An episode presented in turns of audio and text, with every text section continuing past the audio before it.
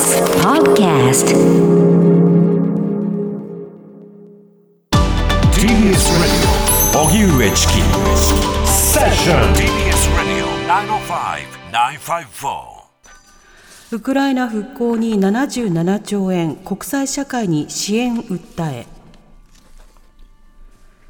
ロシアのプーチン政権によるウクライナ軍事侵攻をめぐってウクライナのシュミハリ首相は21日アメリカ・ワシントンで開かれた世界銀行などの特別会合で国の再建には日本円で77兆円かかると強調し国際社会に支援を求めました。会合ではゼレンスキー大統領もオンラインで演説しロシアとのあらゆる貿易に戦争税を課しウクライナ再建に充てるべきだなどと訴えました。一方、日本政府は外交方針などを記した2022年版の外交青書をまとめました。ロシアのプーチン政権によるウクライナ侵攻について人類が過去1世紀にわたり築き上げてきた国際秩序の根幹への挑戦であり決して許されないと厳しく非難し歴史の大転機と位置づけていますまたロシアに対する融和姿勢を転換し北方領土について日本固有の領土であるが現在ロシアに不法占拠されていると日本の原則的立場を明記。不法占拠は2003年版以来日本固有の領土は2011年版以来の表現です。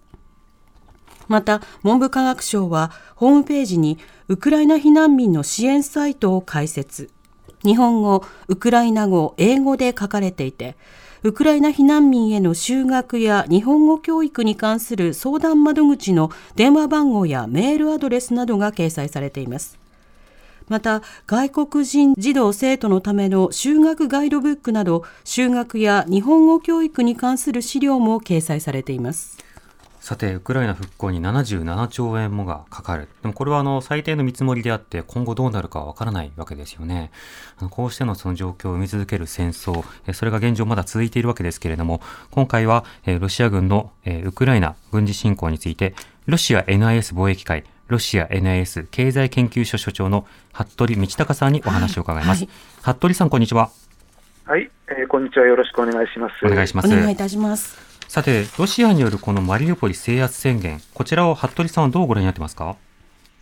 まあ、あの誰が見ても、ですねやっぱりあの一日も早くあそこを完全制圧したかったんだと思うんですよね。はい、ところが、思いのほか手こずったと。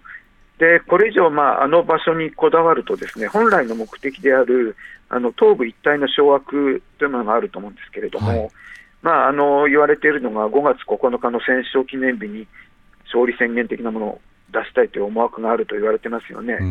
で、それが、まあ、あの遅れる恐れがあるので、まあ、このマリウポリの残党については、まあ、いわば兵糧攻めに転じて、あの貴重な戦力をですね、はい、他の地域に回すといったところが、まあ、あのプーチンの思惑というか、まあ、あの作戦だと思うんですけれども、えー、ただ、これをあの苦戦したとか、ですね失敗したっていう印象を与えないために、まあ、あのこれも一つの勝利なんだと、はい、いうことを強調したということだったと思います。ただその包囲をしつつも他に戦力をということになれば、あのその地域が手薄となり、まあ、結果として例えば、まあ、バックアタックというか、さまざまにその、はい、えー、抵抗がより強くなって、結果としてロシアがあの不利になるということ考えられないんでしょうか？そうですね、まあ、これ、あの周知の通りあり、地下施設のようなところに、まあ、あのウクライナ側が逃げ込んだ形ですよね。はい、でまあそれ極めて特殊な状況なので、うん、例えばウクライナがそこから反撃に転じるとか、いうことはちょっと難しいのかなと、うん、えー、いうことを私は感じてます、うん、なるほど。また、ロシアは、えー、ショイグ国防相、そしてプーチン大統領、会談している映像が出されました。こちらについては、服部さん、どう見ていますか、まあ、お互いに明らかに神経質な様子でしたよね。はい、でまあ、あの特にプーチン大統領については、前々から重い病気を抱えているのではないかというようなことが言われていましたが、うん、ひょっとしたら本当にそうなのかなとは、さらに疑わせるような様子だったかなということを思います。うん、で、まあ、あの最近はですね、あのプーチン大統領が会う相手との、まあ、物理的な距離感みたいなことが話題になることが多くて、まああのよく知られているとフランスのマクロン大統領と会うときには、あのボーリングレーンみたいな長い、はい、あの机であってみたり、今回はなんか、むしろなんか日本の喫茶店のようなですね距離感で会ってみたりと、えー、なんかそのいちいち変だなというようなことも感じますよね。うそうですね。はい。まあ、そのロシア政権側が、まあ、今回、マリウポリ制圧を宣言、ただ、その最後の砦となっているのが、この製鉄所、えー、アゾフスターリ、この施設、地下施設ということですけれども、改めてどういったものなんでしょうか？はいこれはですねもうあの100年近い歴史のある、まあ、伝統ある工場でして、あの実はマリウポリにはもう1箇所、あの巨大製鉄所があって、ですね、はい、あの同じ経営者なんですけど、えー、2つ合わせてウクライナの鉄鋼生産の大体4割ぐらい占めてるんですね。まあ、ところが、まあ、今回、ロシアの爆撃によって、もうすでに全壊状態で、えー、まあ、ウクライナ側のお、まあ、残された戦力と、えー、一部の住民がそこに逃げ込んだということなんですけど、はい、えー、まあ、これアゾフス、アゾフスターリのこの地下にある巨大空間ですね、一説にはあの核シェルターとして、えー、作られたんじゃないかといったようなことも言われていますよね。ですので、爆撃をしてもですね、まあ、びくともしないらしいということなんですよね。はいあの一部のあの情報などでは、例えば貫通弾などを使って攻撃をするのではないかともささやかれたりはしましたが、ええ、この点などについてはいかがでしょうか？実際に、まあ、あの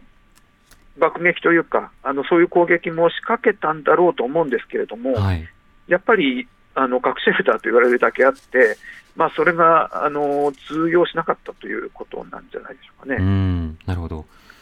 あのしかしながら今の戦況こう非常に厳しい状況ということですけれども、これはたびたびその人道回廊などは失敗したのだということを、あのまあ、ウクライナ側が報告をしていますよね。こうした動きについてはいかがでしょうか？はい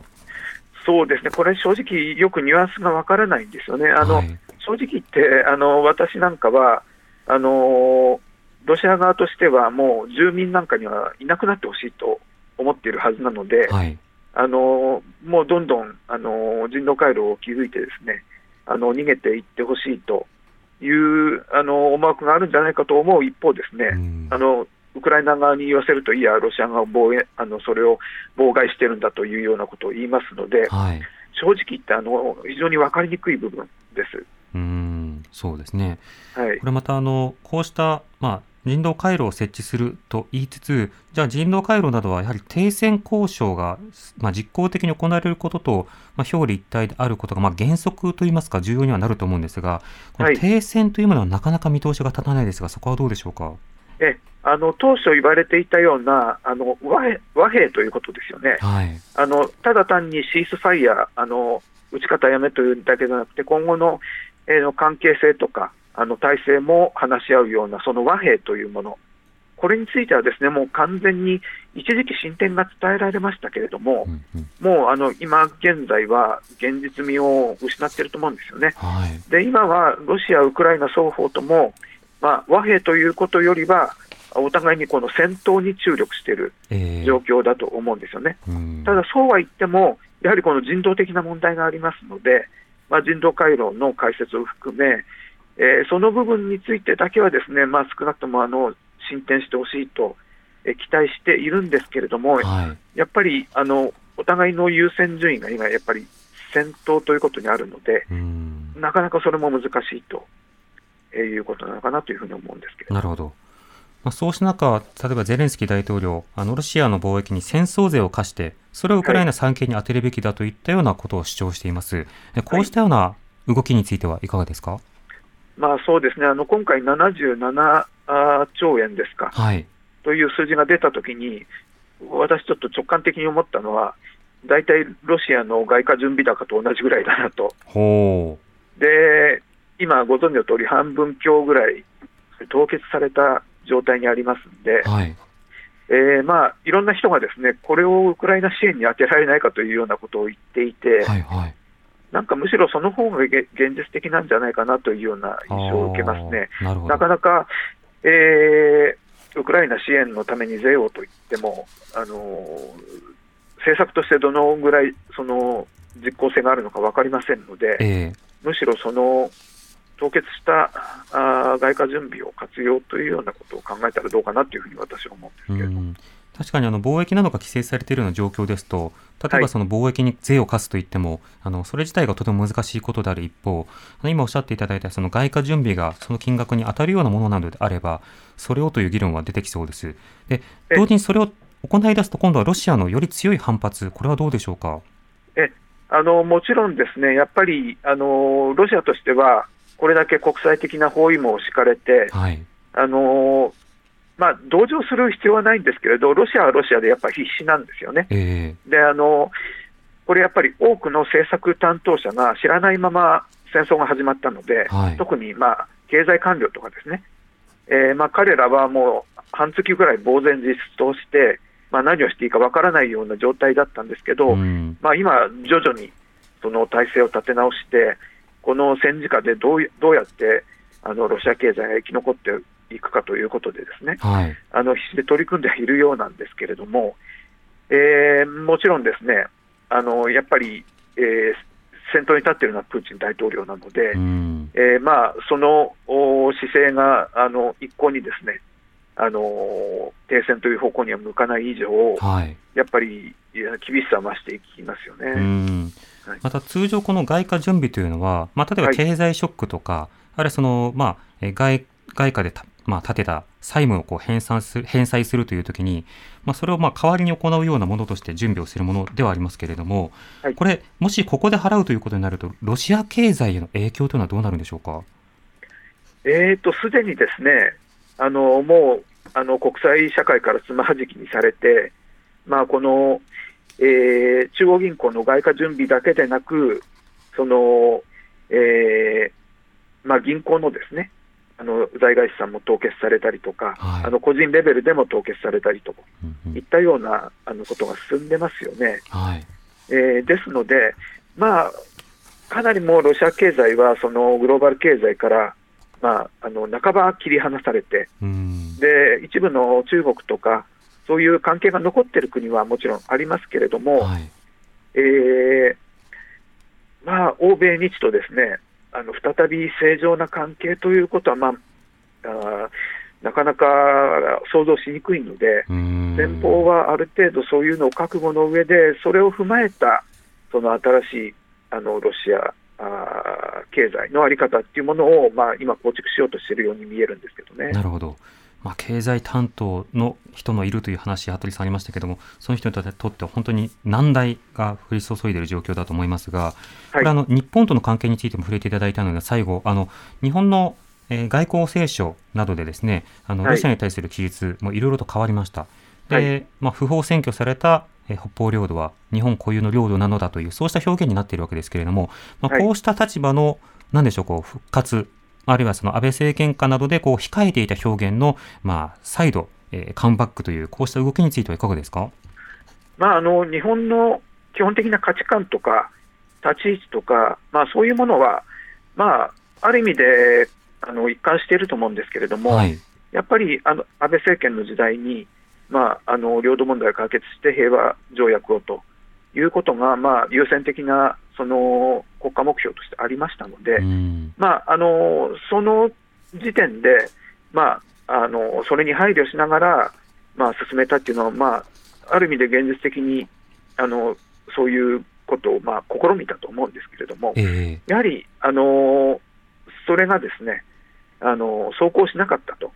いうことが明白になった以上、ですねやっぱり日本としてもともとの立場に立ち返ると、それはやはり G7 の一員として、その欧米と歩調を合わせながら、その国際社会をリードしていくということに他ならないので、はい、まあ、ある意味でもともとの立場に立ち返り、えー、日本の、まあ、立ち位置がはっきりしたという面では、まああの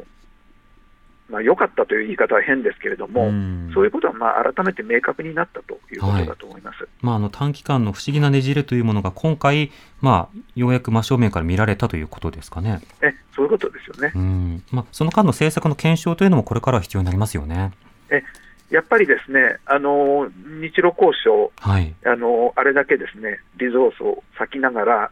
まあ、成果が得られないどころか、まあ、あの2頭でいいというような現地を取られて、えー、でさらにはその2頭もあの帰ってこないというような、あの完全に、えーまあ、挫折してしまったわけですから、うん、これやっぱ日本の国益の観点から、まあ、反省し、検証が必要だと思いますね。わかりました。服部さん、ありがとうございました。はい、ありがとうございます。ありがとうございました。ロシア NIS 貿易会、ロシア NIS 経済研究所所長の服部道隆さんにお話を伺いました。TBS Radio 荻上チキ